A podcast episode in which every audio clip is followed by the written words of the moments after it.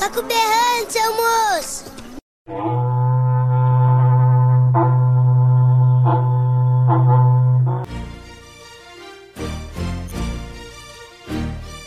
Sou desse chão onde o rei é peão com um laço na mão. Laça, fere, marca. Berrante Tocado, podcast iniciado aqui. Quem fala é o Vitor Almeida, o host da Vida de Gado. Estamos começando mais um episódio. Espero que você tenha gostado do último, que tenha ouvido, tenha compartilhado com seus amigos. O tema de hoje é Halloween, é Dia das Bruxas, é um podcast feito para, para assuntos de terror. E eu vou começar aqui falando que meu maior medo de infância era o lobisomem do, do Ratimbum. Então, vamos seguir aqui com as apresentações. Fala galera, aqui é o Nilson, tudo bem com vocês? Vou usando uma frase de William Shakespeare: O horror visível tem menos poder sobre a alma do que o horror imaginado. É, fala galera, aqui é o Vini e o meu maior medo é mandar uma frase do William Shakespeare no começo do podcast.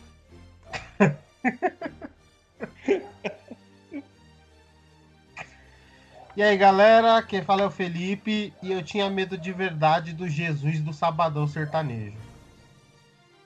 Bom, gente, hoje nós temos uma- um convidado especial, uma convidada especial, né? A minha digníssima esposa, companheira e minha bruxa de estimação, Iris. Oi, gente, tudo bem? Passando aqui para participar e dizer que saudade da época que eu tinha medo de fantasma. Porque afinal, hoje eu tenho medo é dos boletos. Boa, boa.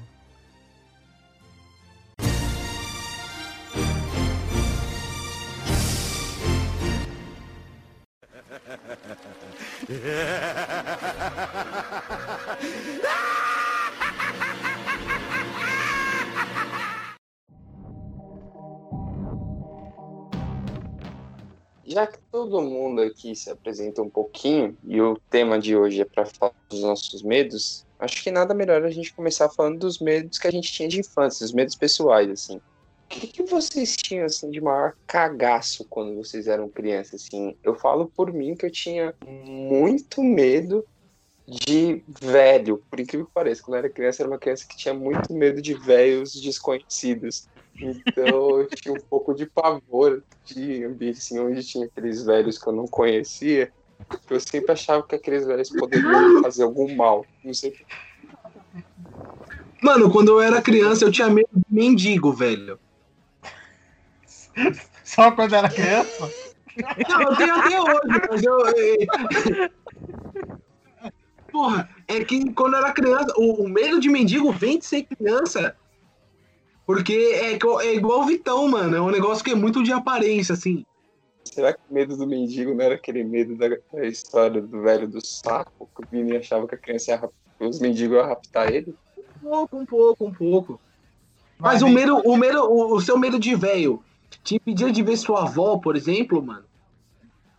Não, na verdade eram velhos que eu não conhecia, sabe? Tipo, da minha família tudo bem, assim. É eu- muito específico. não era Era, tipo, medo de velhos desconhecidos. É, não, é, meu medo era de, de gente velha que eu não fazia ideia de quem era, sabe? Eu tinha um pouco de, de, tipo, de. Não digo de cagaço, mas assim, eu tinha um pouco de pé atrás, cara. Era meio estranho. Eu tinha muito medo de morto, cara. Muito medo mesmo. Mas eu tinha uns medo de morto, umas coisas meio absurdas. Por exemplo, eu- eu lembro até hoje que eu tinha, eu tinha medo assim, se to, tinha, tocava o plantão da Globo, que já era uma coisa que dava medo, e falava, ah, tal pessoa morreu, eu achava, quando eu era pequeno, que o espírito daquela pessoa ia vir me pegar.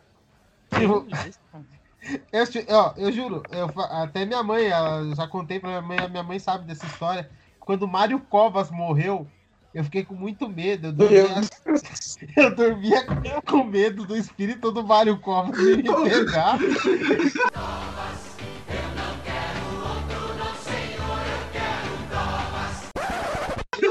Vai ressuscitar e vai construir um piscinão na minha casa.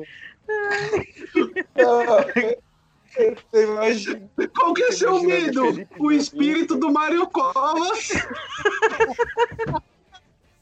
Não se preocupa não, Felipe. Você pode continuar com medo. O neto dele é prefeito de São Paulo.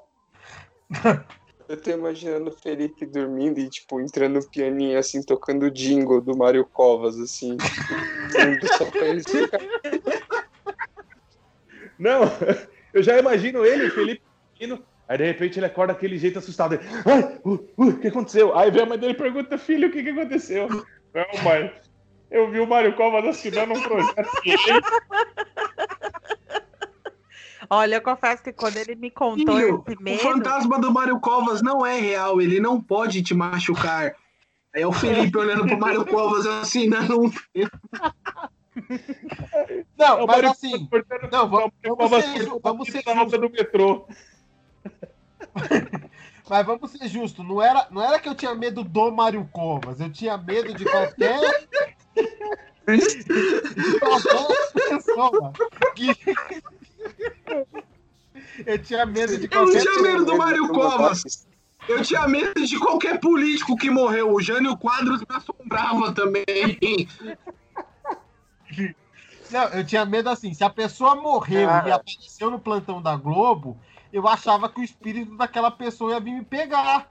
Aí, Ai, meu Deus do céu. aí uma, e aí uma das Pô, lembranças marcantes cara. é o Mário Covas.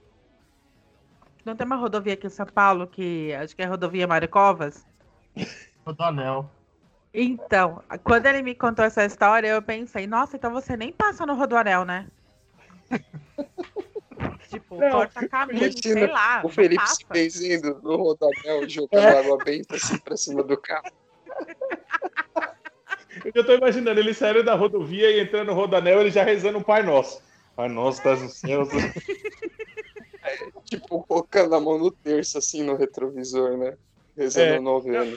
Mas assim, o supra-sumo, o supra-sumo é que o Vitor, o, o Vitor, o Felipe falou que o, o medo dele era quando aparecia a morte de alguém lá no, no plantão da Globo.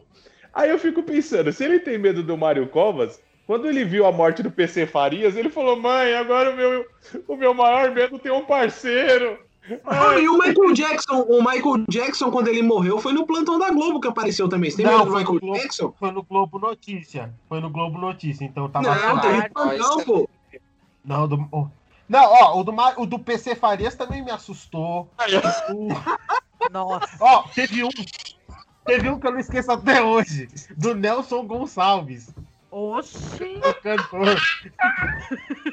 tá ficando pior. Naquela mesa ele sentava sempre e me dizia sempre o que é viver melhor. Naquela mesa ele contava histórias que hoje na memória eu guardo e sei de cor. E é, e é real, velho. Eu tinha medo real disso daí, tá ligado? E tipo assim, aparecer no plantão da Globo, eu achava que, tipo, o espírito ia vir me pegar, tá ligado? Me- Nossa, não. Na hora quando começa a musiquinha, o seu coração já até muda de batimento, né? Ele fica até mais rápido, mas não a ponto Não, de total- ficar... aqui- aqui- aquilo ali é o pânico, aquilo ali é o terror que existe. Você já espera a pior notícia possível. Você nem Ah. sabe qual é, você já espera a pior. Olha, se não tocar naquela mesa do Nelson Gonçalves quando o Felipe falou isso, eu vou ficar muito puto. Ai, ai. E você, Nilson? Você tinha medo de algum político morto? Não, ultimamente eu só tenho medo de político vivo mesmo. Mas, não, eu não tinha medo de Ai. Vivo. Mas assim, uma coisa que é engraçado que você falou e que eu acho que boa parte das pessoas compartilham da mesma linha de raciocínio é, é que o plantão da Globo, o plantão da Globo, ele era muito temido. É, porque quando acontecia, geralmente você estava lá descontraído assistindo algo né, relevante e do nada parava tudo e entrava aquela musiquinha. Porra, aquela musiquinha, viado, aquilo lá dava um medo desgraçado. Eu me lembro de um caso que aconteceu comigo, mais específico né, do, plantão da Globo, que vocês, vocês não vão se lembrar, a não ser o Felipe e talvez a Iris. É, mas eu tava voltando da escola, eu tinha o quê? Acho que oito anos. Eu tava voltando da escola com a minha mãe. E aí eu entrei para, né, entrei para casa, tava assistindo desenho, eu tava passando desenho na Globo. De repente entrou o plantão porque tinha caído o avião em Congonhas, o avião da TAM, o Fokker 100 que caiu lá, na, Sim, lá em Congonhas. sim. 97. 97, é, não foi 98, foi 97. Então, cara, aquilo, eu lembro, eu tô assistindo o desenho de repente, pan, eu falei, puta, que merda, medo desgraçado.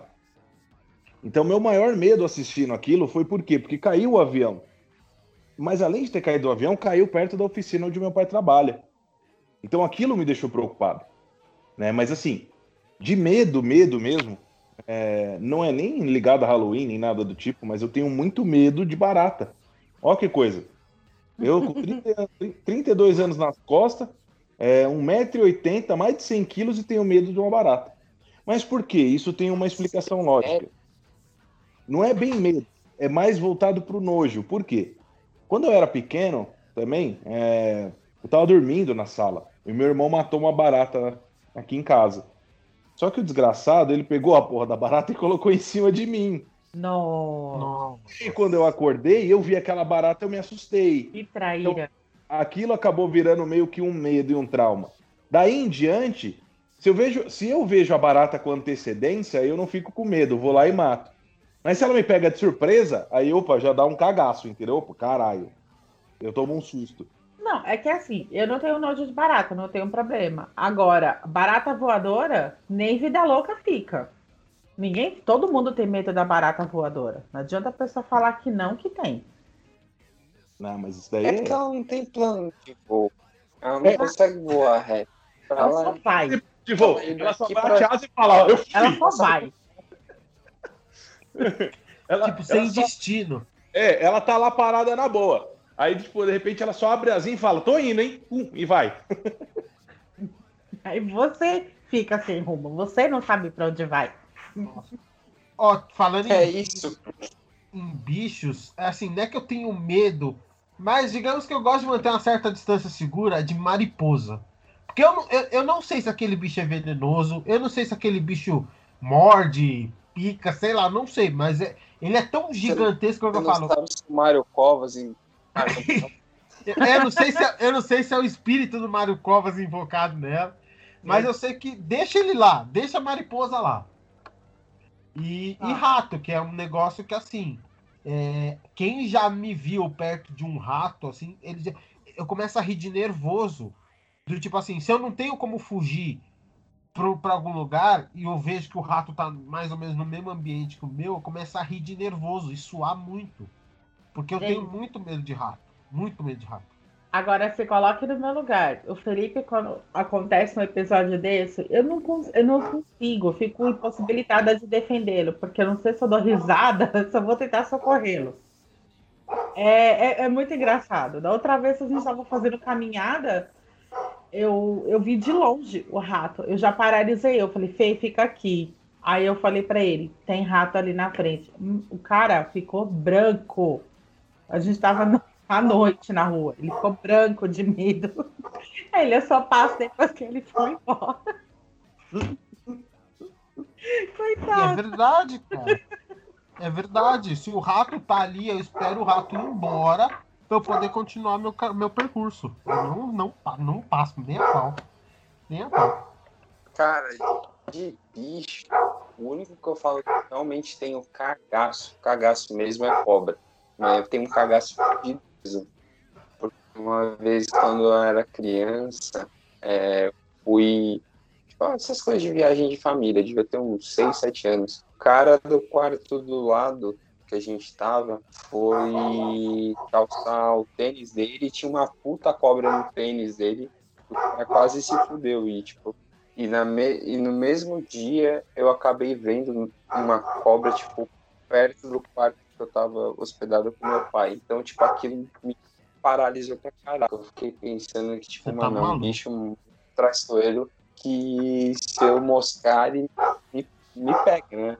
Desde então eu sempre tive muito pavor. É o único bicho que eu realmente falo que se eu ver assim, eu, eu travo, minha mão fica gelada, não gosto de ficar perto. É o único bicho que eu realmente tenho cagaço. Com cobra eu sou assim também. Isso porque eu já vim aqui no Instituto Butantan, já vi algumas expostas, mas ela lá e um vidro de 3 metros de grossura, eu aqui. Dá, dá, um, dá um frio mesmo. Com bicho, eu nunca tive medo, mas aqui no meu prédio tinha uma senhorinha. Isso aí é pra corroborar a teoria do Vitão.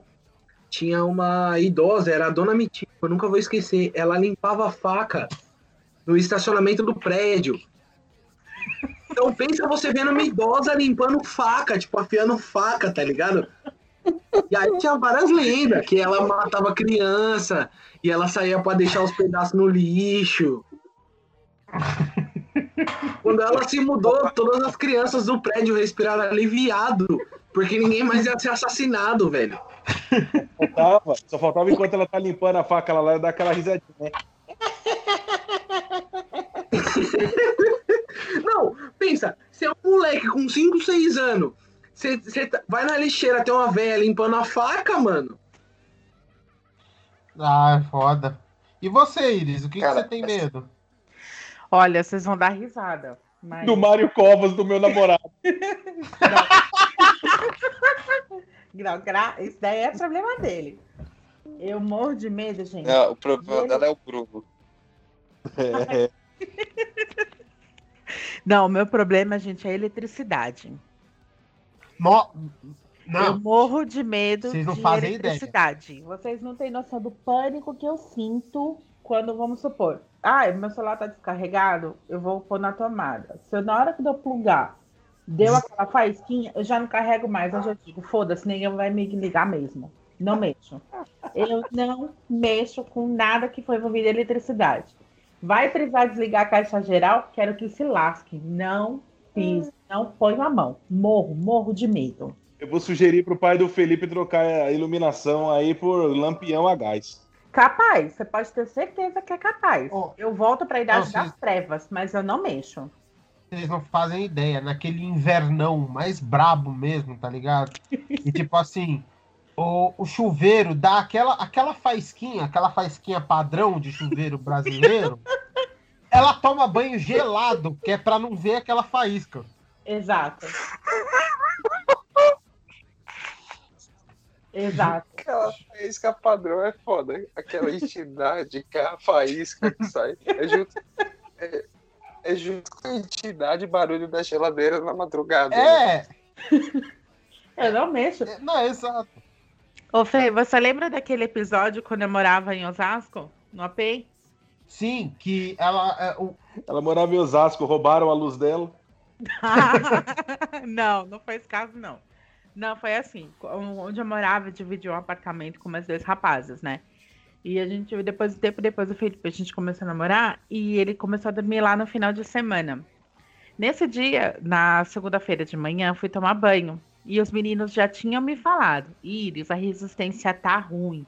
Então, quando você for ligar o chuveiro, é, liga, toma banho rapidinho, que senão vai explodir lá dentro, né? Aí eles já me falaram porque eu já tinha passado esse meu medo pra eles. Eu falei, tá, tá bom, né?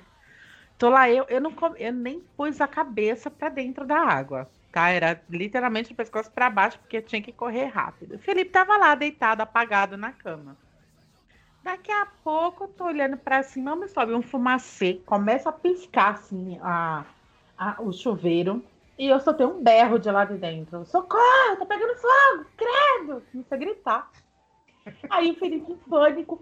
O que que tá acontecendo? O que que tá acontecendo? Eu falei, ah, o chuveiro ali. Mas um fumacê lá dentro. Nossa, não quem me fizesse eu entrar de novo pra ir no banheiro, pra, pra tomar banho.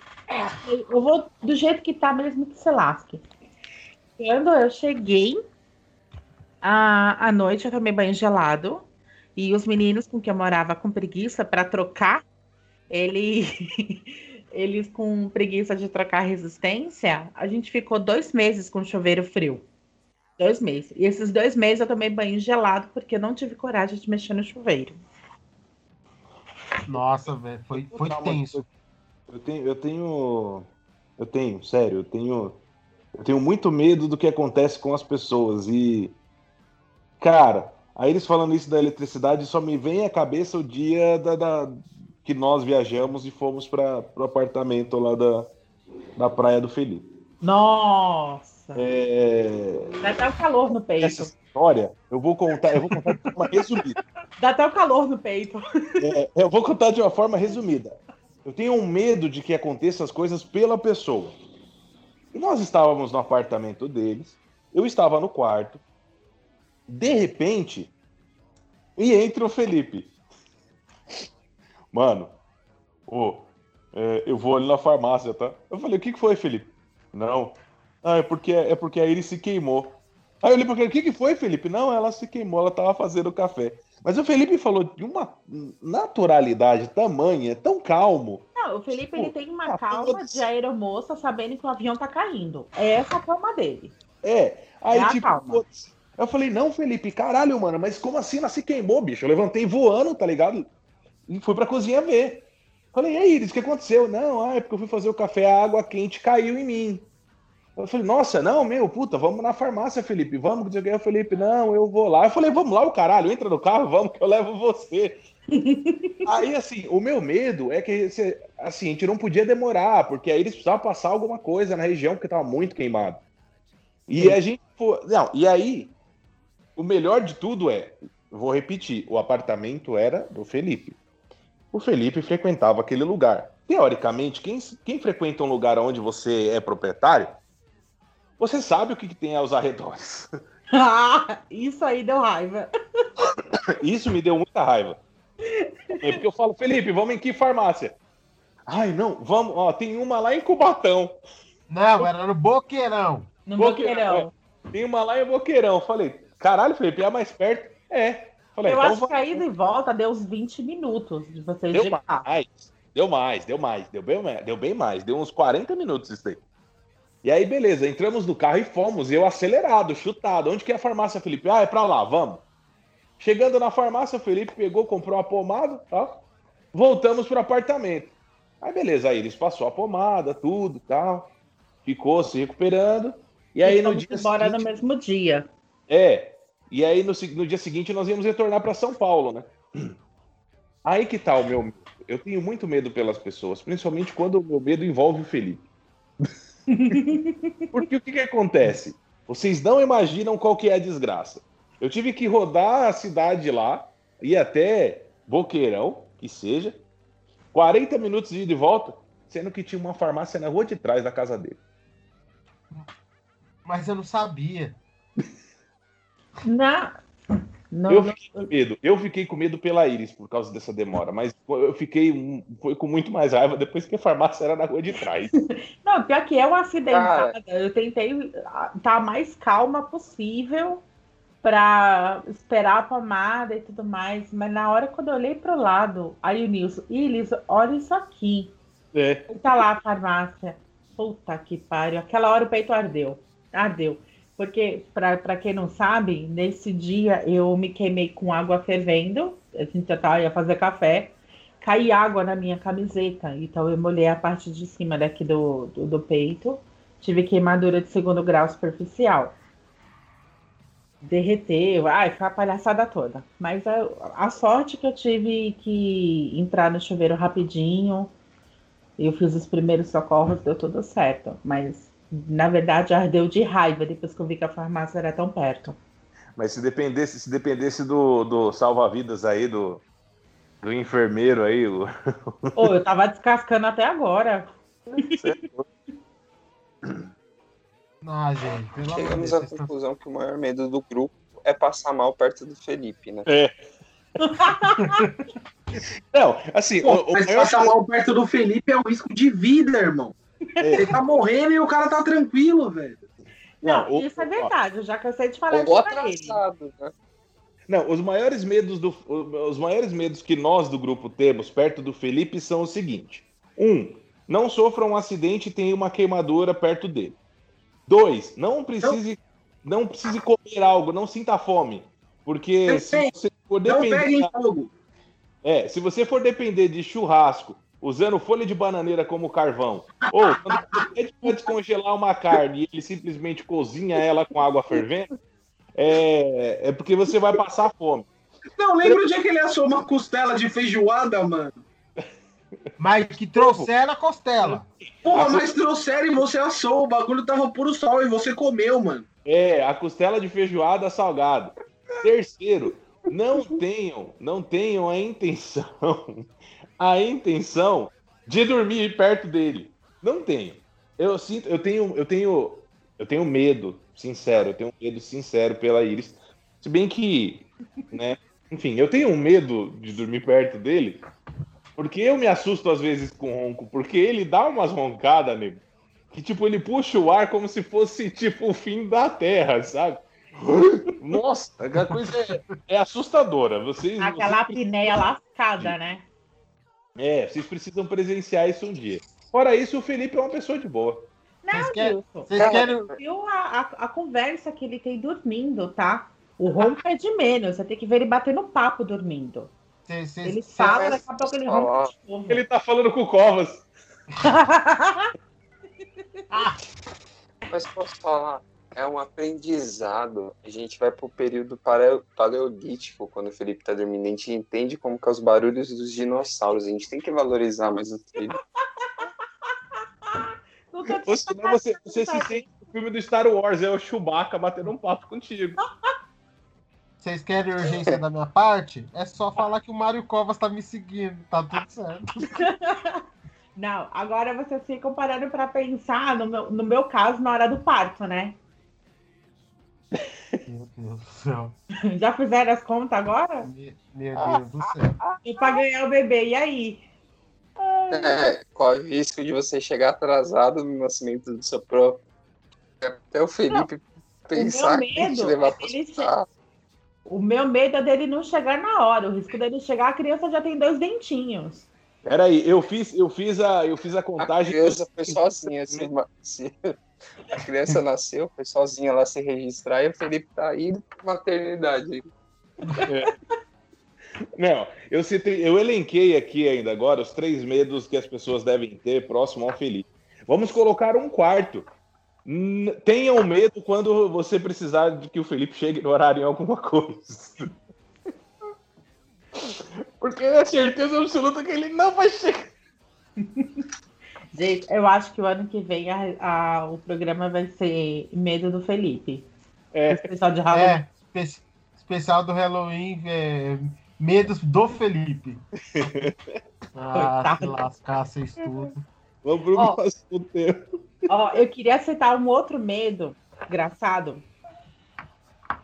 Só um teminha. Que aqui, alguém tem medo de brinquedos de parque de diversão?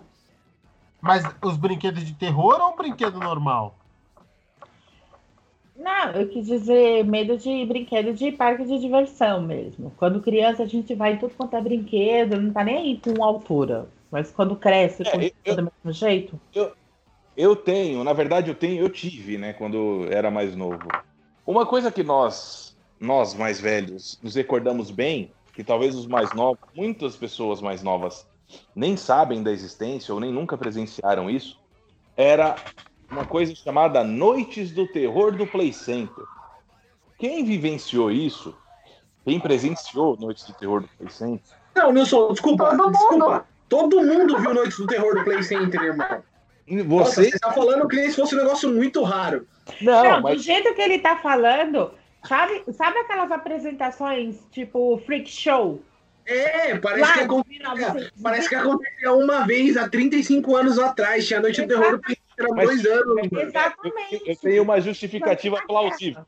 Eu tenho uma justificativa plausível. Nós aqui do grupo, beleza, podemos ter vivenciado. Mas não se esqueçam que nós temos público de nicho diferenciado. Pode ter Mas tinha pessoas- Noite do Terror até o Play Center fechar, dois anos atrás, mano. O Play Center fechou dois anos atrás, retardado. O Play Center fechou muito tempo atrás já, ó.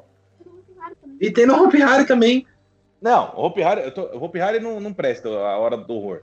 Só Tá era boa a noite do terror do Play Center. Então vamos voltar. Hop Vamos Harry de rico. então. Todo mundo que frequentou o Play Center Isso, agora sim. Beleza. Então todo mundo que frequentou o Play Center e que tinha noites do terror era legal. Aquilo sim dava medo. Em algumas situações. É, eu, como sempre fui um- uma pessoa muito bagunceira, eu não tinha tanto medo assim, porque eu geralmente derrubava os fantasmas que estavam andando de patins. Então não, era- não dava tão medo assim.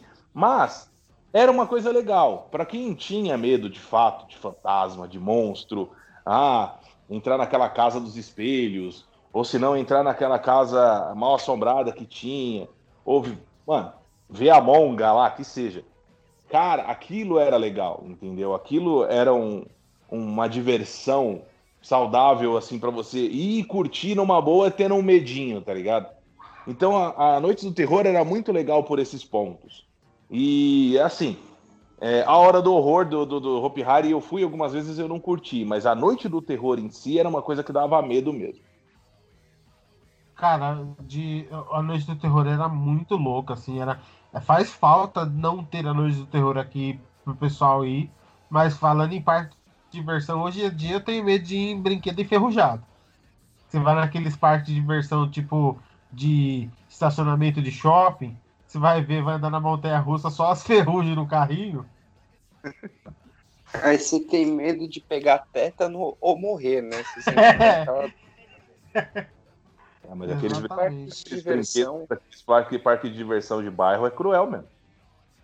A única Exatamente. coisa que eu tinha medo mesmo de parque de diversão era esses brinquedos que tinha aquela, que era muito alto, tipo to- a torre do do Hop Harry, do Play Center. Eu não ia mais nem fudendo, velho. A única coisa que eu realmente me cagava era esses brinquedos e lugares muito altos, assim, que eu realmente Amigão, amigão, sabe? vocês não, vocês não experimentaram o samba do Parquinho Marisa aqui de Itaquera, mano.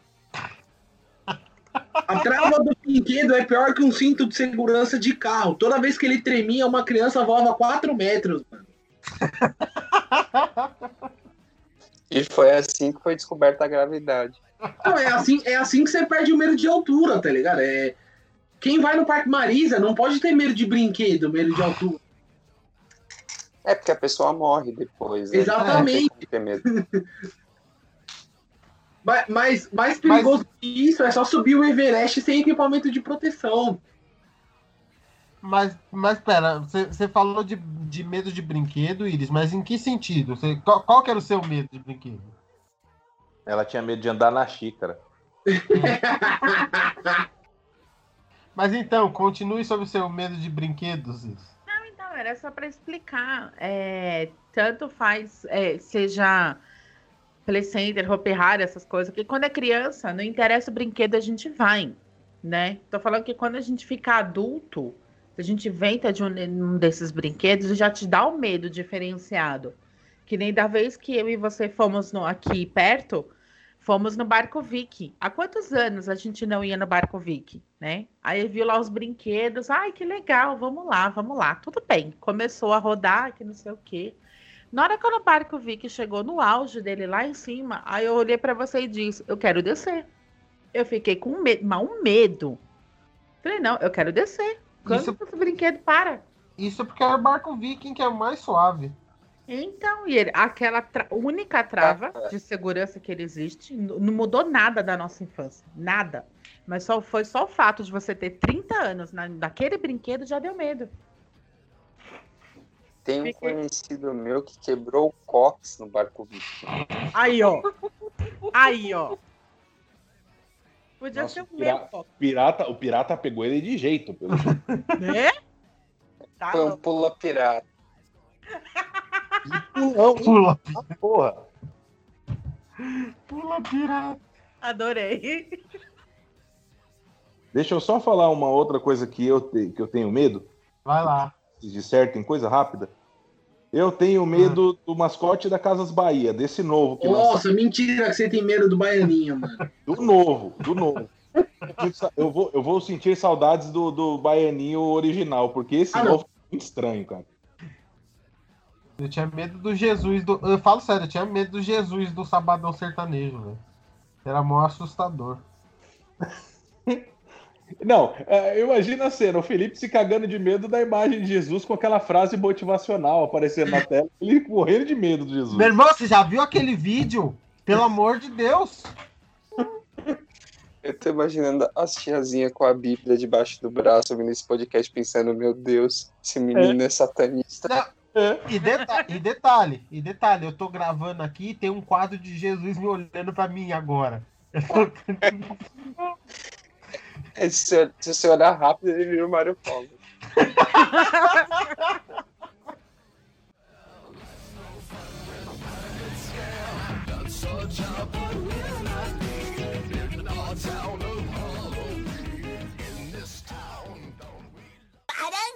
discutirem me ruaram.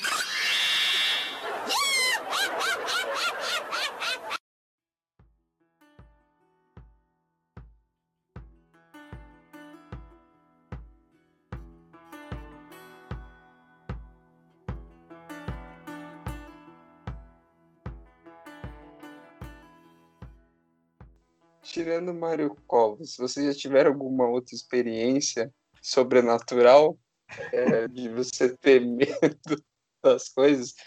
Você que já teve esse cagaço homérico com Mário Covas, você teve mais algum medo? Alguma experiência mesmo de fato sobrenatural? Cara, eu. Eu tenho muito esse lance de, tipo, ouvir, achar que as pessoas estão me chamando.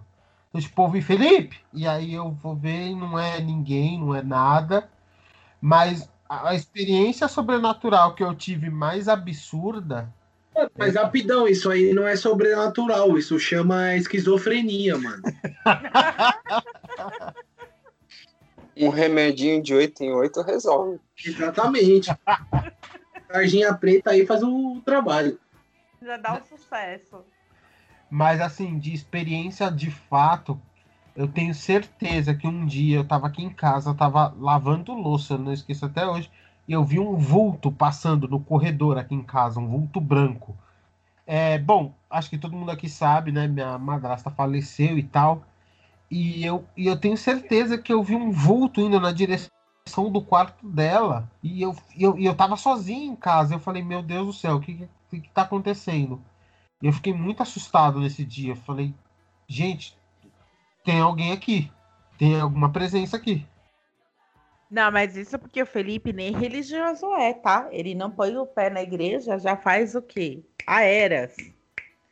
Pra ele falar que viu, nossa. É. É, eu tenho, eu tenho isso daí comigo. E vocês têm alguma outra, alguma experiência nesse sentido? Cara, tem sen- algumas. Eu tenho. Eu também. Nesse sentido de vulto, eu não tenho, mas eu tenho uma coisa comigo que eu acho um tanto quanto estranho, que isso me acompanha já há muitos anos e eu não sei que caralho que é isso. Mas assim, vamos supor, hoje, eu sonhei com alguma coisa hoje, certo? Eu sonhei com algum acontecimento, com alguma coisa, com algum fato. E eu imagino nesse sonho, ah, sei lá, a pessoa ou eu com a coisa que vai acontecer. Por exemplo, algo que vai acontecer.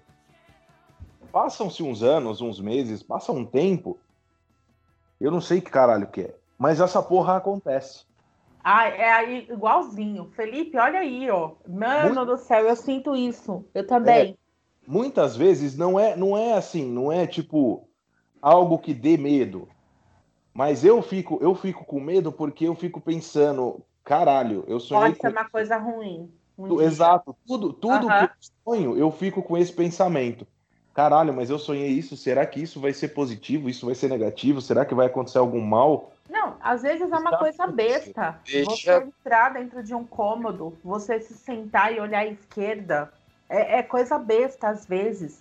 Já aconteceu isso, eu entrando no emprego novo, eu me vendo sentada, mexendo as coisas, eu conhecendo pessoas, é, entrando dentro de casa, ou sei lá, falando algo. É muito estranho, dá um frio na hora que isso acontece. É, e aí que tá, porque assim, uma coisa que você falou é interessante. Por exemplo, eu teve uma vez que eu não me esqueço. Eu, eu sonhei é, que, tipo, ia acontecer algo. Quer ver com quem que foi? Eu acho que foi com a- uma das minhas irmãs. Eu, eu não tô me recordado agora, detalhadamente. Mas acontecer, ia acontecer algo, tipo, algo ok. Não era nem algo ruim, nem algo bom. Mas era algo que ia acontecer com ela. E aí eu lembro que no meu sonho eu tava assistindo TV. é, eu tava assistindo no sonho, eu tava assistindo Fantástico, então era um domingo à noite. E aí, beleza. No sonho eu lembro que eu tava assistindo Fantástico, porque eu lembro da, da cara do Tadeu Schmidt, né, no sonho, falando algo. E beleza. E aí, passam alguns segundos, questão de frames assim, minha irmã entra e fala alguma coisa. Tipo, isso foi o sonho. Passado-se um tempo, um- uns meses, eu tava em casa assistindo Fantástico, Tadeu Schmidt falando, ela entrou e ela falou. Mas, tipo, a cena era idêntica à que eu tinha no sonho. Então aquilo me deixou com muito medo, porque eu falei, caralho, eu sonhei com isso. E não foi uma vez só. Foi uma, duas, dez. Já aconteceu isso comigo algumas vezes. Então, tipo, eu fico muito assustado com essas coisas, porque eu não sei que caralho que é. Mas É déjà vu. É, É, então, pode chamam de déjà vu. Só que não é, não, não é um déjà vu, não é do jeito como explicam, porque a sensação, o Nilson sabe do que eu tô falando, a sensação é muito diferente. Sim. É, na- a gente não lembra do sonho, a gente lembra no momento, no ato que aquilo tá acontecendo. Aí te dá uma flecha. Nossa, e já vi isso, eu já sonhei com isso, entendeu? Exatamente. Não é um déjà vu. Nilson, acho que a gente é irmão gêmeo. Ah, não, mais parentes se, se descobrindo. Não, não, pelo amor de Deus. Não, a gente já faz a dobradinha de aniversário, hein? Olha lá. Vocês Vai estão falando déjà vu, déjà vu, aí eu só consigo pensar na banda déjà vu e do DJ Juninho Portugal. Desculpa. Nossa, Banda Deja Vu e DJ Juninho Portugal. Ei, mas, enfim, o cabelo. Mas a, a- a- a minha situação em específico, né, no caso referente à experiência sobrenatural, eu não sei nem se essa porra é sobrenatural, mas é uma coisa que me dá muito medo quando acontece, entendeu? É. E tipo, eu fico pensando, eu fico pensando, caralho, é que nem a Iris falou. Tipo, aconteceu a merda, eu falo, caralho, mas eu sonhei com isso, eu lembro da imagem, eu lembro da cena do sonho, eu lembro dessas coisas, eu fico com, tipo, eu fico com medo, tá ligado? Mas, enfim, graças a Deus até agora só foram coisas ok, não teve nada Exato. ruim, né? Mas enfim, vamos ver o que acontece daqui até o fim da vida. Nossa, mas é um cagaço toda vez que isso acontece. Ah, E vocês, Vitor e Vini? Eu vou, ser, eu vou ser bem sincero antes de vocês se aprofundarem no assunto, que eu não acredito em nenhum desses bagulho, então eu não tenho nenhuma. tá bom. Você é um homem Tá sem bom, fé. você- Próximo.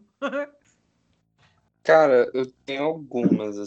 Primeiro que assim, né, uma experiência é, espiritual é um- uma coisa que muita gente já teve na vida, que é paralisia do sono. Eu tive mais de uma vez quando eu era mais novo, quando eu era adolescente. Cara, é uma das piores. Até você descobrir o que é e você entender que aquilo é paralisia do sono, é uma das coisas mais bizarras assim que você passa, que é tipo você tá dormindo, você tá acordado, só que você não consegue mexer nenhum músculo, nenhuma parte do seu corpo, é meio que você tá fora do seu corpo. É uma das piores sensações que eu já tive na vida, né? Então, é, assim, não é uma experiência espiritual, mas é um negócio bizarro, assim, que te, te traumatiza um pouco. Em relação.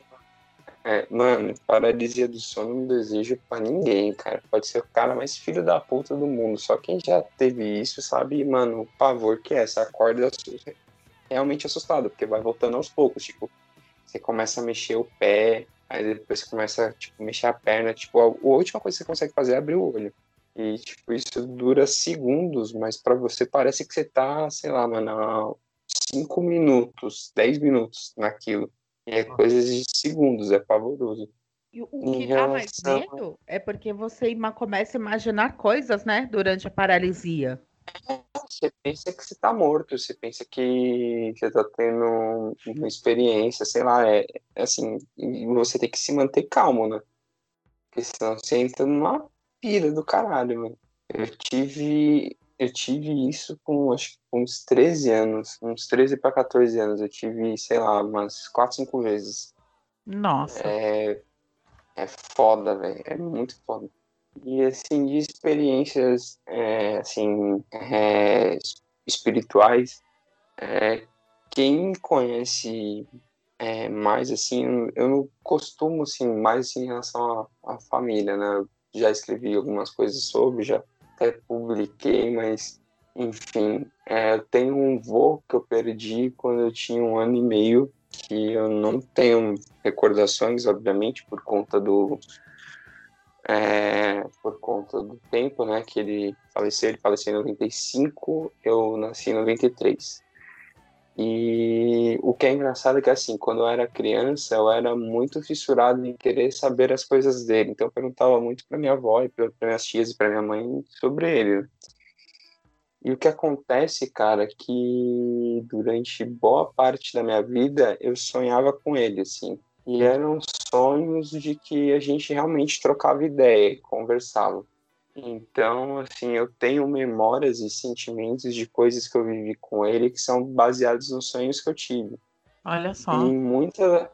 E, cara, é muito foda, assim, porque nos momentos. É, é assim, hoje eu consigo já falar mais uma boa sobre isso sem me emocionar tanto.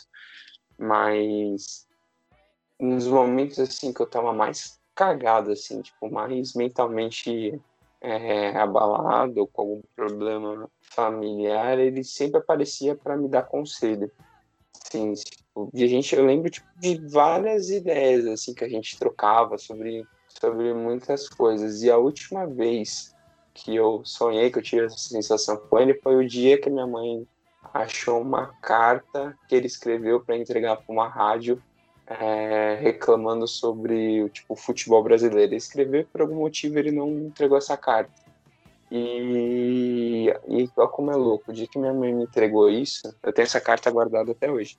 É, o dia que minha mãe entregou isso foi a última vez que eu sonhei com ele e ele falou que a partir daquele momento ele ele não precisava mais aparecer para mim porque eu ia ter um pedaço dele para guardar. Então até desse dia em diante, eu sempre que eu tô mal, assim, que eu tô meio pensativo, eu pego essa carta e leio, que é como se eu tivesse tendo esses momentos de novo que eu converso com ele. Puta, que da hora, velho. Que, Nossa. que, que bonito, Não, velho. De verdade. interessantíssimo. De verdade. É foda, mano, assim, é, é eu, eu dificilmente conto isso, porque, sei lá, é uma coisa muito particular, né? E tem gente que realmente não acredita. Mas, cara, é, pra mim, assim, foi muito foda, assim. É, eu, é, foi, acho que, sei lá, foi a forma que Deus encontrou pra, pra eu poder conhecê-lo. É isso. Sim, É. até numa visão espírita, é como se fosse é, alguém que você já tem uma ligação já de outras vidas, né? Como tem essa diferença de data en- entre o seu nascimento e tal, é, é questão de uma conexão de que não deu tempo de curtir, sabe? Então, digamos Uhum. assim, o último momento que ele teve para conversar com você, quando você recebeu a carta, pode ser interpretado que foi a última chance antes dele reencarnar, por exemplo, para quem Pode acredita, ser. né? Pode, Pode ser um ser. caso, mas é, é incrível isso, muito lindo isso.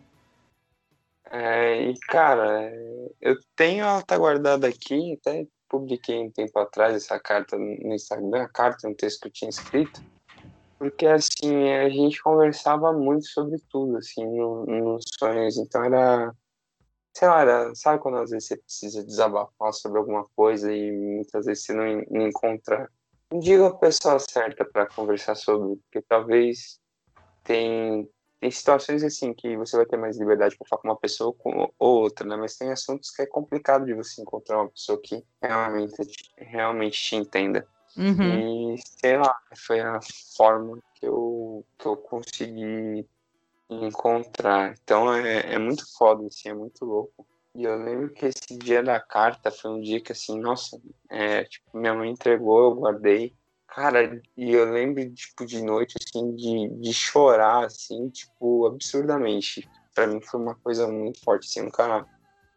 Era como, sei lá, tipo, uma parte de mim que estivesse sempre faltando, tivesse, sabe, encaixado. É bem, bem foda, assim. Eu, eu e ele, a gente tem uma ligação, apesar de a gente é, não ter tido tantas memórias, que, que é muito forte, assim. Outra experiência que a gente teve, que tinha um senhor, estava eu e minha irmã, um senhor que morava perto da nossa antiga casa, que parecia muito com ele, e no dia 23 de dezembro, assim, não lembro o ano, tava eu e minha irmã descendo pra ir, tipo, sei lá, no comércio lá perto, e o cara, assim, era da vizinhança, a gente via ele, mas a gente nunca trocava ideia.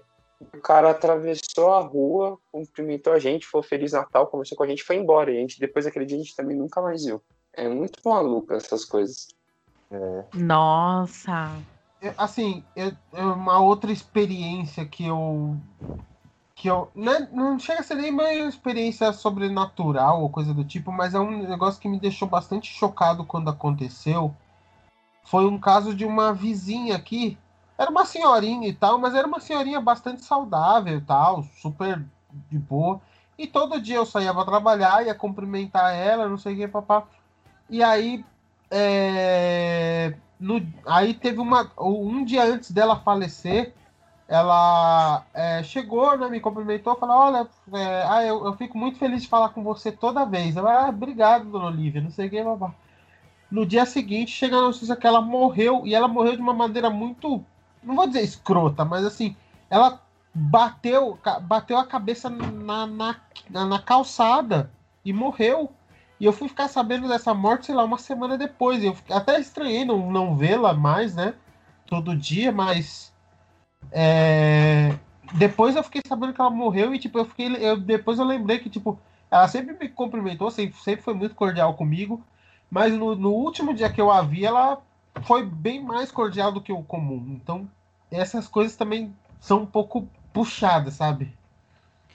Eu tenho uma, uma experiência assim, também aconteceu aqui em casa, eu, a, quando eu conheci o Felipe, eu, eu dei tempo de conversar com a madrasta dele, a Maria Luísa, na época, e eu me apaixonei por ela assim à primeira vista.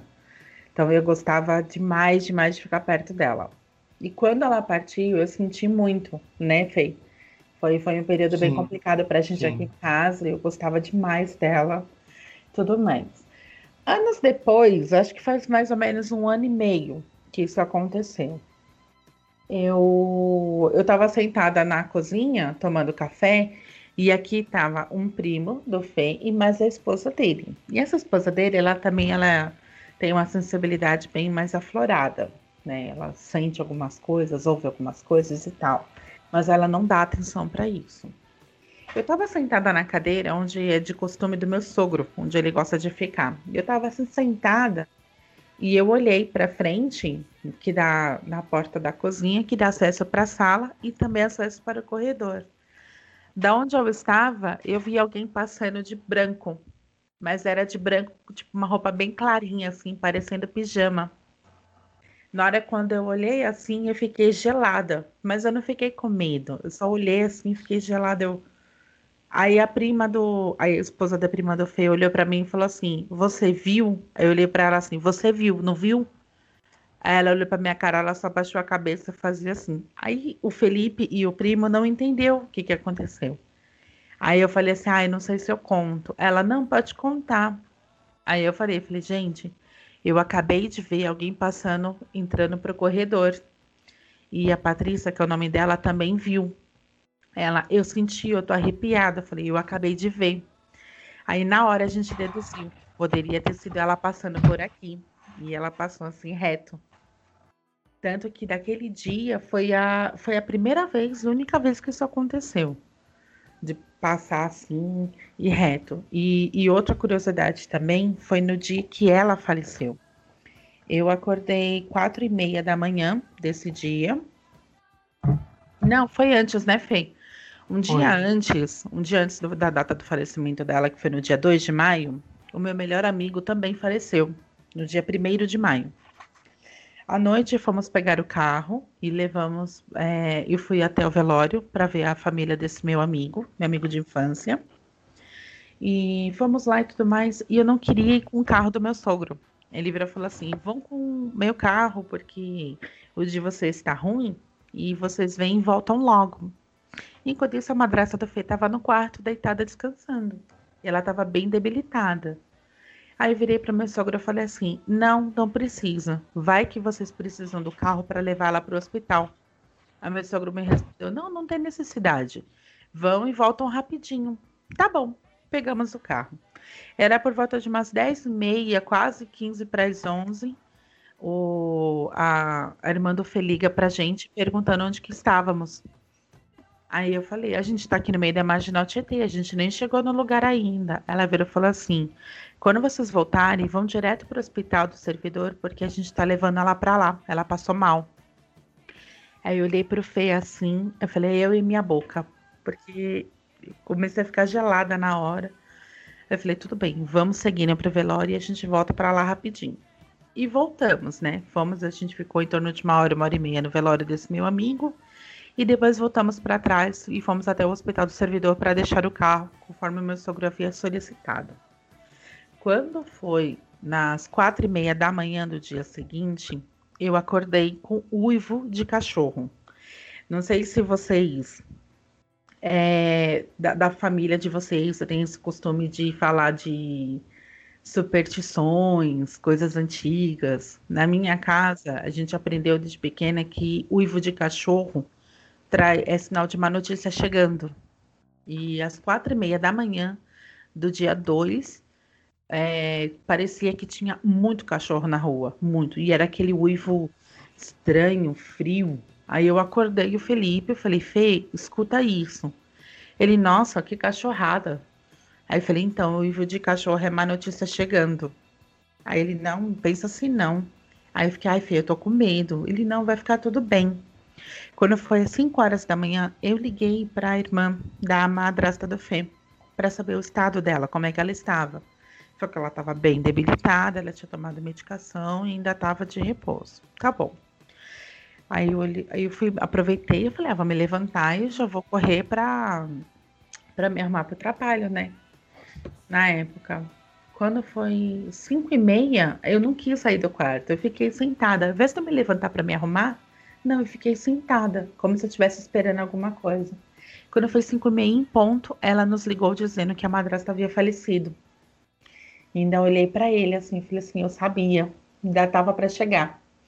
E foi, foi muito estranho porque foi muito rápido e eu, eu tinha tanto medo de abrir minha boca, porque qualquer coisa que eu falasse eu estava com medo de acertar, que eu tenho essa coisa comigo. Eu até brinco com ele assim, eu posso acertar qualquer coisa, menos os números da Mega Sena.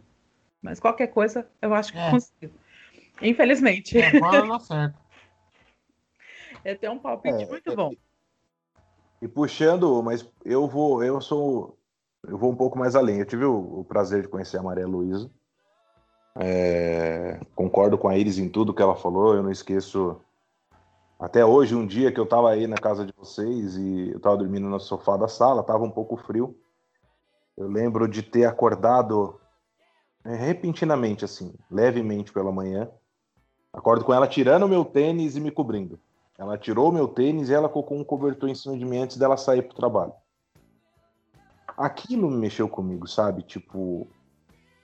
É, eu lembro disso sempre que eu vou aí na casa do Fê. Mas eu vou mais além, porque eu lembro de um acontecido antes disso, né? É, dizem que os animais têm muita ligação com seus donos. Sim. Tem é. Antes, uns dias antes, é, eu e a Beatriz, nós tínhamos ido na casa do Felipe é, examinar a Pandora, que era a cachorra deles. Nilson, né? só corrigindo, foi um mês antes. Foi um mês antes? Um mês antes. Tem pro... É, eu, eu falo uns dias antes exatamente porque eu não sei a data exata, assim, né? quanto tempo faz. Mas enfim, então uhum. um mês antes disso, é, nós tínhamos ido na casa do Felipe Pois a Pandora, que era a cachorra deles, é, o Felipe tinha identificado que ela estava com um caroço na, perto das mamas, né? É, e a Beatriz, como veterinária, examinou é, a cachorra. Só que o que é mais tocante nessa história, é, a gente já está fugindo totalmente do tema de Halloween, mas vale a pena a gente comentar sobre isso. O que é mais tocante nessa história é o fato de que quando nós chegamos, a Pandora estava super animada, alegre, feliz era, era um cachorro que sempre quando alguém chegava, ela abria um sorriso. Era engraçado isso. É, nesse dia ela, a gente chegou, ela veio, cumprimentou a gente normal, rindo, né, como sempre. Só que aí, na hora que a Beatriz examinou ela e a Beatriz identificou o que a cachorra tinha, automaticamente a feição da Pandora mudou. E o Felipe e a Iris estão aí de prova para isso. Sim, sim. É, é, a cachorra se retraiu, ficou no mesmo lugar, sempre ficava né, escondida. Ela não tinha mais a alegria que ela tinha antes. É, muito porque descobriram né, o fato dela, dela ter, ter um, um pequeno câncer de mama ali. Mas antes disso, ela estava normal. Foi dar o diagnóstico, tudo caiu. Foi. Então, o cachorro definhou, a Pandora definhou. E aí, assim, é, eu me lembro de uma fala da Maria Luísa, que a Maria Luísa falava para Pandora: Ai, Pandora, eu sei que você tá mal, mas eu sei que você vai ficar bem. Nós vamos ficar bem. Um dia que eu tava aí na casa do Felipe. E aí a, é, a ligação que eu falo, né, entre o animal e o ser humano é exatamente isso. Que é a Pandora morreu. E um Hum. mês depois foi minha madrasta. Exatamente. Então é tudo muito engraçado essas coisas, sabe? A, a vida é cheia desses, desses detalhezinhos, mas enfim. é, Fugimos totalmente do tema, mas Não, É. é que não. A gente falou, é só, compartilhar sobre são, isso. são experiências sobrenaturais e é, tá aí, né?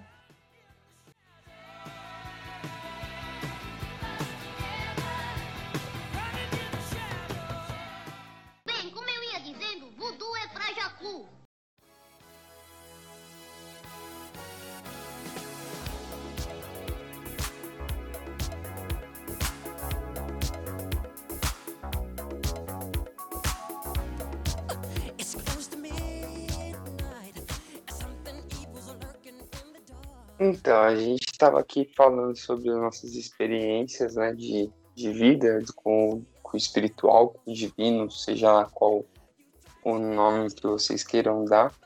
Mas também tem aquelas histórias que a gente sempre ouvia quando era criança, que a gente tinha um pouco de medo, um pouco de cagaço. Quem nunca teve medo da loira do banheiro em época Nossa. de escola? Quem nunca tentou invocar a loira do banheiro? Ó, eu, eu tenho uma lenda urbana. A lenda urbana que eu mais tenho medo hoje em dia são dois caras numa moto. Nossa, medo geral. Porra, mas dois caras numa moto é, é assustador de verdade, irmão. Dá medo. E Se não for- se não tá é o falando guardinha- isso morando na Zona Leste, é porque o bagulho é louco. Se não é. o guardinha, se não é o guardinha que fica com a motinha, com a luz da motinha piscando pra atestar que você tá seguro, acabou, mano. Pô, eu tenho medo desse cara, do guardinha. Não, anjo. Eu tenho medo do guardinha. Ele pode estar apitando. Eu tô com medo dele. Você é louco. Nunca me senti segura. Nunca. Ou, sabe, de- sabe uma lenda urbana que tinha, que eu tinha muito medo, e, e- e eu falo sério que por muito tempo eu, eu ia comprovar que, não era, que era mentira? Era aquela lenda que colocavam seringa com AIDS nas cadeiras de cinema. tipo, eu passava, eu, eu, quando eu chegava num, num cinema, por exemplo, eu colocava a mão no assento e ia alisar pra ver se não achava nenhuma seringa. É, vim pra espetar a mão, né, Gênio? É, super gênio. Mas eu fazia isso porque eu tinha muito medo. Mas muito medo mesmo. Cara, é, é muito bizarro como que essas histórias permeiam, né, nossa, nossa vida, né? Eu lembro, não sei se vocês vão lembrar da noiva da estrada, dessa história, que era uma noiva que aparecia na, que tinha sido abandonada pelo marido, tinha sido morta, e ela aparecia na estrada Ei, pra Isso as aí, isso aí é o segundo episódio de Supernatural, irmão. Mentira, é primeiro, é verdade, é o piloto de Supernatural é esse episódio, mano. Não, mas tinha, tinha uma história dessa no interior do Brasil também. Sabe, sabe, sabe o que eu tenho medo? Como diria MC Ludmilla, meu maior medo é cair da moto e me ralar, mano. Cara, eu tinha. Tinha aquela lenda da gangue dos palhaços, tá ligado? Puta, gangue dos palhaços era de fuder. A Nossa, você tá Kombi, né, maluco. mano? E- A esse era- essa era perigosa. Essa era perigosa. Essa aí é aquela que se você passasse a noite por uma, um canteiro de obra, eles iam te matar e roubar, roubar seus órgãos. Nossa, roubo de órgãos. Meu Deus do céu. Você tinha medo de ir numa consulta, com medo de alguém roubar seus órgãos. É, roubo- Eu tinha medo de- dos órgãos de roubar as minhas consultas. Não, roubo de órgãos e infecção via seringa era duas coisas que tinha muito, muito boato. Pegar Tinha porque alguém andava com uma seringa no metrô era No- muito constante, Nossa, mano. ti- tinha ainda essa da, do cara da seringa do metrô, né? Ih, É, Teve, teve um louco que fez isso mesmo. Nossa, ô, Essa- Essa da Você tá seringa do metrô é não tem é muito tempo. Essa, se eu, não te- eu posso estar falando merda, mas se eu não me engano, essa história começou essa lenda urbana porque realmente teve um cara que tentou fazer isso no metrô e pegaram ele. Aí meio que, tipo, criou-se esse medo e esse mito de que, tipo, várias pessoas faziam isso. Se eu não me engano, posso estar falando merda, mas eu acho que era isso. Nossa, vocês estão malucos. E na- Porra, é a maldição do fofão, cara. Como a gente tá esquecendo que tinha uma faca dentro do boneco do fofão. Porra, Essa verdade. é. É, se você se você tocar o CD da Xuxa ao contrário, é uma carta de amor a Satã, mano. Não, não só isso. É, a boneca da Xuxa também se movia sozinha. A da Eliana. fofão. É a da Eliana. na- da- eu, eu, Não, mas É, da eu Xuxa sei da também. Xuxa. Da Xuxa? Conheço a da Eu sei da Xuxa. Xuxa. Eu conheço a da Eliana. A boneca da Eliana, inclusive.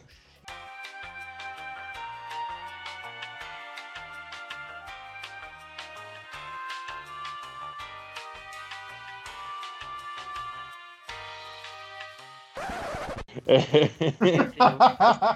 é a boneca Acho da ela Eliana. tá, acho que ela tá meio feinha pra ter uma, mas tudo bem. Essa parte não pode ir pro episódio, senão eu tô enrascado. É, É, não, tudo bem. A gente põe uma música de elevador. é. Então, qual que foi a bosta? É, é- ela tem. E eu, tinha, eu lembro que tinha a lenda de que essa boneca, pelo fato dela, se- dela andar, né? Tipo, você segura na mão e ela vai andando. é, tem gente que conta que aquela porra andava sozinha, entendeu? Então, tipo, tem a lenda da boneca da Eliana também, mano. A da Eliana não me lembro, eu lembro da Xuxa. Graças a Deus eu nunca tive. Não, não só essa, tinha aquelas bonequinhas também, véia safada que tinha, aquelas bonecas de segunda mão, que quando você brincava com elas, elas mexiam assim, o olhinho, aí abria um olho, o outro ficava Ah, aquelas fechado. bebês gigantes. Isso, bebê aí gigante. depois ela abria sozinha. Aquilo ali dava medo. Deus Nossa. Você falou, do, o Vini falou do disco da Xuxa que você rodar ao contrário.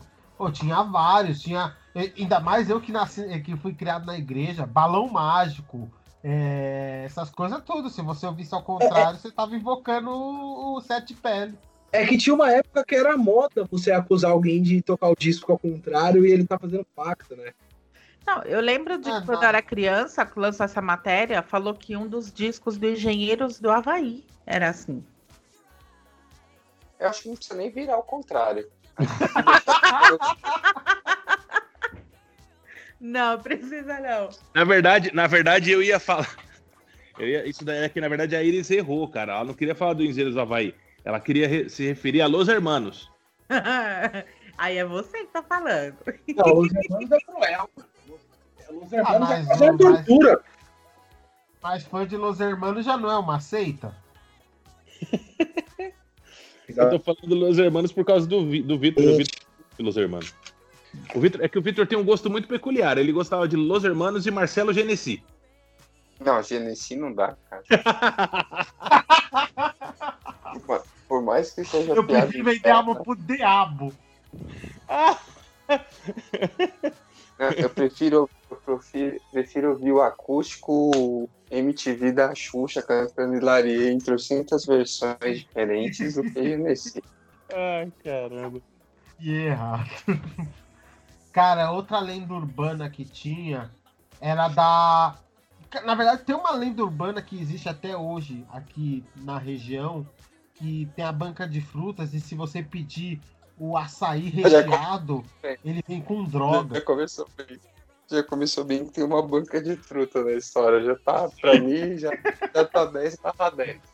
Não, e, e o pior de tudo, o pior de tudo é que essa banca de fruta existe mesmo, de fato. E ela é Não, ela- 24 horas. É, 24 horas, mas é que o Felipe vai entrar nos detalhes do, do- dos pormenores aí. Então, é porque qual que é o negócio? Essa banca de frutas, como todos disseram aqui, ela funciona 24 horas. Só que você nunca ouviu falar que, que essa banca tava cheia. Tipo, ela tem seu movimento, principalmente final de tarde e tal. Calor. calor e ela vende açaí, vende tapioca e tal. Só que para essa banca funcionar 24 horas, alguma coisa de errado tem. E aí corre uma lenda urbana aqui no bairro que é o seguinte: se você falar eu quero açaí recheado, o açaí vem com droga. Só pra avisar que eu não, que eu não vou ter que testemunhar nenhum crime, não, né? Não vou seguir É. com você. porque você tá- Eu também não, não me responsabilizo por nada. Mas se for mesmo, me avisa que a gente faz uns corre aí pra denunciar. filho. Bom, já sabe, se no próximo É episódio eu não é tiver, você já sabe. moral. É seu dever moral ir lá e comprar um açaí diferenciado. Exato. E, tipo, no bairro de vocês também tem essas lendas urbanas, tipo a véia dos gatos, a casa que é meio mal assombrada, coisa do tipo. Meu tinha Ah. casa. Que tem. É a velha que limpa a faca no, no escuro, mano. Não, mas Eu tô imaginando muito uma velha limpando as unhas sujas, sabe? Com a faca, assim, no, no meio fio. No bairro onde eu cresci tinha uma casa. Tudo Hum. bem. Ah, a casa não tinha ninguém. Mas ela tava toda deteriorada, toda destruída. E falava que tinha rolado uns assassinatos lá dentro, ninguém conseguia comprar aquela casa. Mas nunca vi nada demais, Ah, viu? Ah, isso é de lei, casa que já rolou uns assassinatos. Aliás, aqui, aqui outra, outra lenda Porra, urbana de que lei, tem. ó. Vê seus conceitos aí, parça. Ô, outra lenda urbana que existe, aliás, mais um motivo pelo qual, se eu não tiver no próximo episódio, vocês já sabem o porquê, é que, assim, pra quem frequenta a minha casa já há bastante tempo, sabe que aqui perto da minha casa, perto da, perto da banca de fruta, tinha um centro de entretenimento adulto. Eu não sabia disso. Não, o legal é ele falar, pra quem frequenta a minha casa há muito tempo, sabe que tem um. Tinha um quingaralzinho. Você coloca os seus amigos numa situação bem complicada. É bem Não, isso. Eu Você não já tô- parou pra pensar nisso? Ma- Mas eu não tô dizendo que eles frequentavam o, o Kengarau, tô dizendo que tinha um Kengarau aqui. Não, mas é que o jeito que você fala que eles tinham obrigação de saber, porque frequentava sua casa. No mínimo ia junto com você. A gente vai ter que conversar, hein? Enfim.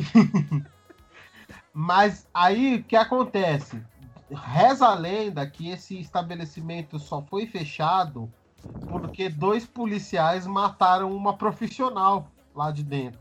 E Não. aí tiveram que fechar o estabelecimento para não dar para não dar bandeira. Meu Deus do céu.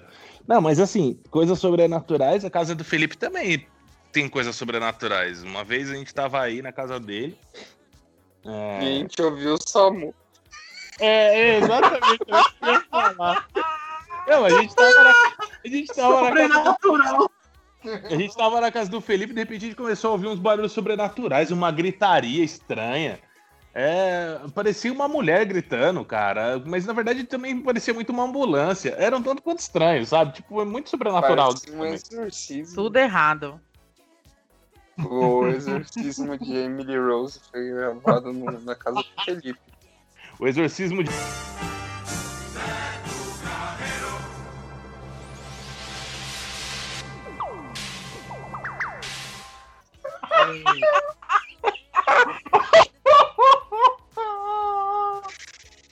Ai, que errado, bicho. Nossa, isso não vai entrar nunca. mas Isso não vai entrar nem fudendo. Nem dá, nem dá. Nem fudendo que isso vai entrar. Bota, mano. Não, isso vale o Beto, elevador. isso vale o Beto Carreiro. Isso Não, é- vale. Obrigado.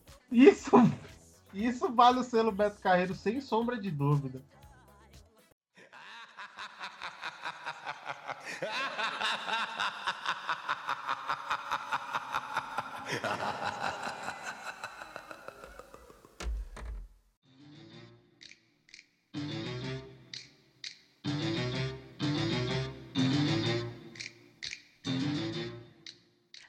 deixa eu fazer uma pergunta. Vocês conhecem alguma coisa de mandingas ou simpatias que ouviram desde criança ou que vê as pessoas fazendo? Não, mas que Putz. tenha, que tenha ligação com Halloween, não. Aí fodeu. Não, mas não, mas não precisa ser religação com Halloween. Alguma É, mandinga. Não, alguma- desculpa. Não, Não deixar o chinelo virado pra baixo, que senão a mãe E a morre. mãe morre. mata a mãe. Ó, eu tenho, eu tenho uma mandinga, que é uma mandinga mais de ano novo mesmo, mas que é uma coisa que eu não, se eu não fizer, eu sinto que eu vou estar com, com muito azar. Tipo assim, eu tenho que virar à meia-noite do dia 20, do dia 31 pro dia 1 de janeiro com pelo menos um real no bolso. Porque eu sei que senão vai dar azar, velho. Uma coisa. Agora, dessas coisas assim de ah, passar por debaixo da escada, é, essas coisas assim, eu, eu até eu não, não ligo muito, não. Não, não arrisco, não passo debaixo de escada pra não arriscar, mas Vai Não. que não. vai que. Não, eu, eu cresci, por exemplo, minha mãe sempre falava assim: varrer casa sempre de dentro para fora, para jogar de sujeira para fora.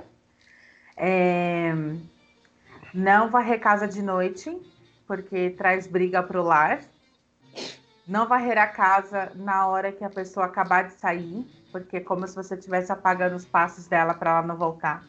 Que, aliás, isso funciona para vizinhos indese- indesejados. Eu já fiz e deu super certo, eu recomendo para quem quiser. Na hora que a vizinha chata ou o vizinho chato tá chegando, você bota a a vassourinha lá atrás da porta. Na hora que aí. visita sair, você varre assim, ó, acabou. Nossa, Eu fiz a e Iris, deu tá certo. Pa- a Iris tá parecendo a Ana Maria Braga da Deep Web, dando respeito. Só as receitinhas boas. Não, sa- sa- segundo minha mãe, você não pode balançar a água porque traz mau presságio. Então, tipo, deixar a garrafa d'água de lado ou virada de cabeça para baixo tá proibido em casa. Mas, ah, mas agora, agora eu te faço uma pergunta, beleza. Não balançar a água, acontece isso. Mas e se for água com gás, que, que já geralmente é como se fosse uma água balançada? Parça, aí eu não sei, mano. Aí, aí eu não sei. É muita informação pra mim nesse mundo da mandinga. Isso Eu acho que me água com gás É não pra- entra. Cara, é. Tem, tem uma que é tipo muito clássica, que é de não abrir guarda-chuva dentro de casa. Ah, Essa é verdade. Não abro. Tipo, você não pode abrir guarda-chuva dentro de casa porque dá azar, porque chama a morte, chama o caramba que for. Mas e se sua casa tiver goteira? Aí você foi tu balde. chamou o pedreiro. Aí você tem que É. chamar. Mano, aí é, aí é pinga em mim. Se a, se a casa tem goteira, é pinga em mim, mano. Tem que chamar o Vedacity, né? Arrumar aí essa goteira. Chamar um pedreiro. Que barulho é esse aí, velho? Tá É o Fred. Meu gato acabou de chegar. Mas posso falar, tá maravilhoso, porque é Halloween, tem um gato no fundo. Dá pra colocar agora, dá para colocar agora aquela É você, Satanás! Exatamente. É você, Satanás. Vem cá. Parece o mundo de Sabrina, é o Salem.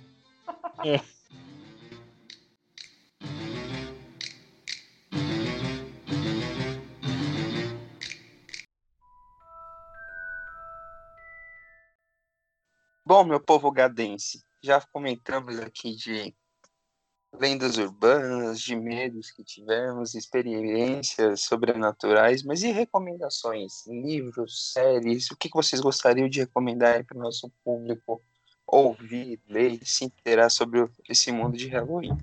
Posso começar aqui com, com um clássico. Vai lá. A gente está falando de Halloween, de terror, então é impossível não citar o Zé do Caixão, cara. Foi um cara que eu tive o prazer de conhecer. Então fica a sugestão aí para assistir à meia-noite Levarei a Sua Alma, um dos clássicos do Zé do Caixão, um dos clássicos do cinema nacional. Inclusive é uma trilogia que dizem que é muito boa, que é A Meia-Noite Levarei Sua Alma. É, tem o, o segundo, que é A Meia-Noite. Essa noite trarei do cadáver, eu acho. E o eu acho terceiro, que é que, isso. que é o mais recente, que saiu lá pra 2000 e pouco, né? Não, pera é a aí. encarnação, do, a encarnação do diabo, que é Isso. incrível isso. Isso, são, é uma Aliás, trilogia. Essa, seria- essa seria a minha indicação, porque esse filme é muito bom, mano. Encarnação do Diabo, é isso mesmo. É uma trilogia. Se eu não me engano, o Zé Celso também faz esse filme. Assim, eu não sou muito ligado a partes de terror, eu não assisto muito filme de terror, até porque eu não vejo muita graça, infelizmente. Eu não sei que caralho que acontece comigo, mas é, eu quando assisto um filme de terror, eu já sei mais ou menos o que, que vai acontecer, então aquilo acaba sendo besta, zoado. Mas é, tem um filme que, que eu assisti tem um tempo já, e já é velho, mas que eu indicaria para quem quiser assistir e nunca assistiu, é Invocação do Mal.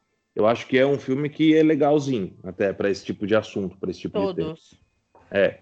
Mas como eu não assisti muitos filmes além desse, então não posso dar muito mais opiniões. Então fica esse mesmo. Nossa, eu gosto de filme. Eu vou dar as minhas indicações. Eu gosto muito de filme de terror, terror suspense. É, eu indico a para quem ainda não assistiu, você tem a oportunidade de assistir A Maldição da Residência Rio. Saiu acho que o ano passado no Netflix. É uma série incrível. E esse ano ela voltou com uma segunda temporada, com uma outra história, com os mesmos personagens, mas uma outra história. E pelo feedback que tá dando aí, a geral tá falando que é maravilhoso. Dá mais medo do que o primeiro. Tem é, um dos filmes de, de terror que eu mais gostei foi o remake que fizeram de A Morte do Demônio. É muito sangue, mas é muito bem feito. Tem umas ceninhas de uns sustinhos bem legais. Acho que vale super a pena para assistir. É, e deixa eu ver. E eu recomendo todas as temporadas de American Horror Stories. Todas, desde a primeira até a última. É, é incrível, uma série muito bem feita, é maravilhoso. Dá um medinho, sim, de vez em quando, mas ela é sensacional. É, bom, as minhas recomendações são os dois filmes do Ari Aster, né? Que é o Hereditário e o Midsommar, que são maravilhosos. E, tipo assim, são filmes perturbadores. São eu, mesmo. eu, eu gosto, assim, de filmes... Quando eu vou assistir um filme de terror, suspense, eu gosto de filme, assim, perturbador. É meio bizarro falar isso, mas é aquele filme que você fica... Quando sobe os créditos, você ainda fica olhando, pensando, falando... Que caralho que eu acabei de assistir. E esses dois filmes, eles têm esse efeito de você assistir e ficar falando... Mano, mano, o que, que eu acabei de assistir? Mas é Você maravilhoso. fica dias, né, pensando, matutando na história. Exatamente. É, lembrando, os dois filmes é o Hereditário e o Midsommar, né? E para dar uma recomendação nacional, eu ia recomendar aquele filme O Morto Não Fala. É com o Bruno Galhaço. Não, não é. Não, não, não é o Galhaço? Não, é ah, aquele. é Daniel Oliveira, verdade. Isso, ele mesmo. E a Uhum. Fabiola Nascimento. Isso, é um filme muito bom. É, é, assim, o- a cena de cinema nacional de terror, ela meio que tá crescendo agora. E nessa nova safra, assim, eu posso dizer que esse é um dos melhores, se não o melhor, né? É, o propósito de susto foi feito com sucesso. Com maestria. Sim, Foi muito feito e, assim, é, não pense que é um filme bestinha. Ainda mais o povo que tem um pouco de preconceito com o cinema nacional. Não pense que é um filme bestinha, porque é um filme muito bom.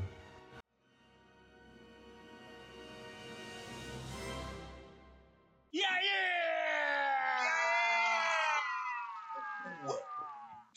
Aí, pega a extensão. E aí? E aí?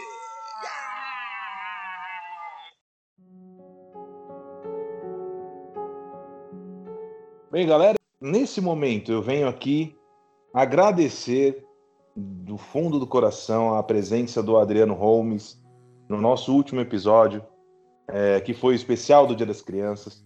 Nós adoramos a participação dele. Uma pessoa assim super animada, super alegre, contou histórias muito boas. Mas nós do Vida de Gado Cast é, ficamos sabendo tarde demais, né? Muito depois o acontecimento. Então, neste momento, nós iremos prestar a nossa pequena homenagem. É, iremos fazer um minuto de silêncio na memória do Adriano Júnior, o Jabuti.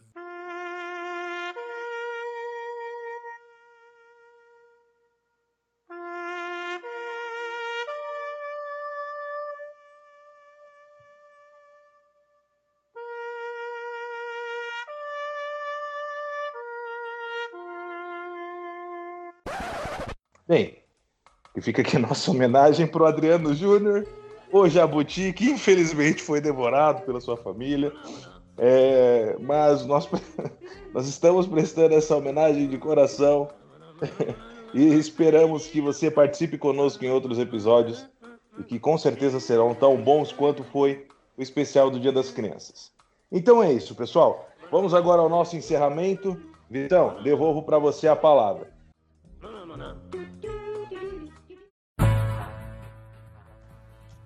Gente, estamos chegando ao final de mais um Vida de Gado. Espero que você tenha gostado, que você tenha se divertido aqui com a gente, que você não fique com com medo do Mário Covas igual o Felipe, tá? Então a gente tá aqui encerrando mais um programa. Se você gostou, por favor, siga a gente no, Instagram, VDGCast. Se você gostou também, tem alguma sugestão, crítica, manda um e-mail aqui pra gente, vidadegadocast.gmail.com e a gente se vê no próximo programa daqui 15 dias, tá bom? Um forte abraço, fique com Deus. Galera, obrigado. É... Só uma boa noite aí pra todo mundo, né? Tomar cuidado pra, pra dormir no escuro aí, que o Mário Covas ele pode pegar vocês a qualquer momento. Mas é isso, pessoal. Espero que vocês tenham curtido e até a próxima. Falou, galera. Até o próximo programa. E, enfim, eu, eu vou, eu vou rezar para que o Mário Covas não venha me assombrar essa noite. Tá bom? É, Iris, muito obrigado pela sua participação. Foi um prazer enorme te receber aqui. É, Obrigada, meninas. Prazer foi todo meu. E esperamos que você possa participar nas mais vezes. Opa, só chamar. Então é isso. Re- é, reforçando o agradecimento do Felipe Iris, muitíssimo obrigado novamente. E é isso, pessoal. Obrigada, então, lindo. Ah, estamos aqui para isso. então vamos seguir em frente com o nosso encerramento. Uma boa tarde, uma boa noite, um bom dia a todos vocês que ouviram esse episódio. É, E cuidado, tá? Cuidado. Cuidado com o Mário Covas. Cuidado com o Bruno Covas. Cuidado com o Celso Russomano. Cuidado com Boulos. Senão ele vai invadir seu terreno e vai roubar sua casa. É, cuidado com Bolsonaro, cuidado com todos os políticos, porque eu, se fosse você, eu teria medo dessas pessoas. Em vida. Porque o Mário Covas já morreu mesmo, mas tenha medo dos que estão aí em vida aí. Beleza? Então é isso, pessoal. Um grande beijo, um forte abraço e é isso. Tchau!